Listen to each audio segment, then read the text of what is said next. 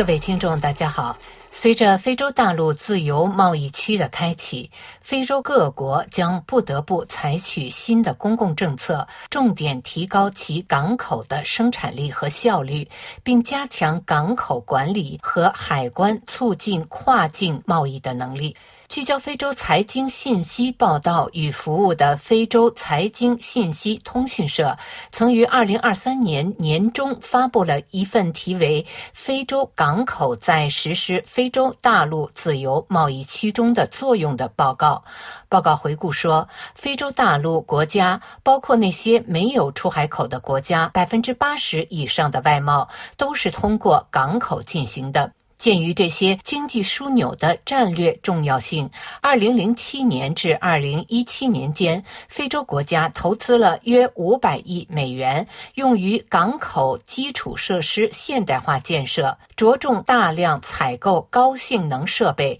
提高商业应对和解决问题能力以及透明管理能力。非洲港口管理的私有化日益显著。科特迪瓦的阿比让和圣佩德罗港、喀麦隆的克里比港、塞内加尔的达喀尔港、刚果布的黑角港、几内亚的科纳克里港和摩洛哥的地中海丹吉尔港等，都已选择将港口交给私营公司运营。非洲最大的国际供应链物流运营商波洛莱集团和亚马逊跨境物流运营商以及中国招商局也因此能够在公私合营的框架内扩大他们在非洲大陆的业务。除了出台保障港口发展的国家政策外，一些非洲国家也没有坐等非洲大陆自由贸易区开启，就加速了港口一体化进程。例如，东南非洲次区域区各国启动了旨在连接沿线重要经济区的纳卡拉物流走廊，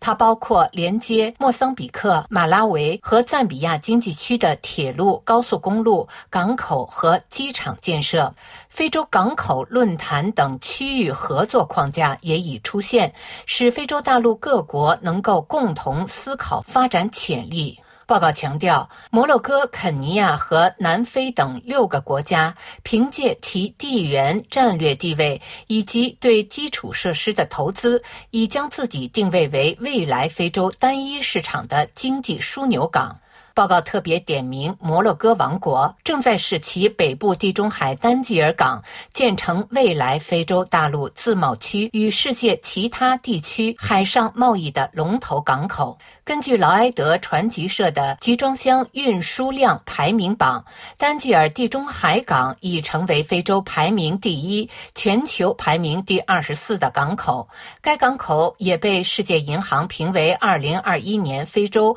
表现最佳、全球表现第六最佳港口。二零二二年，丹吉尔地中海港集装箱吞吐量约七百五十九万个标箱，它还创造了约十万个就业岗位。营业额达一百三十三亿美元。除了作为未来非洲统一市场的外国投资门户的定位外，摩洛哥也是有能力在充满活力的非洲大陆促进非洲内部海上贸易的主要国家之一。摩洛哥目前是西非的第一大投资者，也是非洲大陆的第二大投资者。摩洛哥国王穆罕默德六世于去年发起一项名为“促进萨赫勒国家连通大西洋”的国际倡议。去年年底，萨哈勒四个内陆国家马里、尼日尔、布基纳法索和乍得外交部长汇聚马拉喀什，对这项涉及激活萨哈勒内陆国家经济发展、方便这些国家商品获得大西洋出海口的一揽子计划进行了探讨。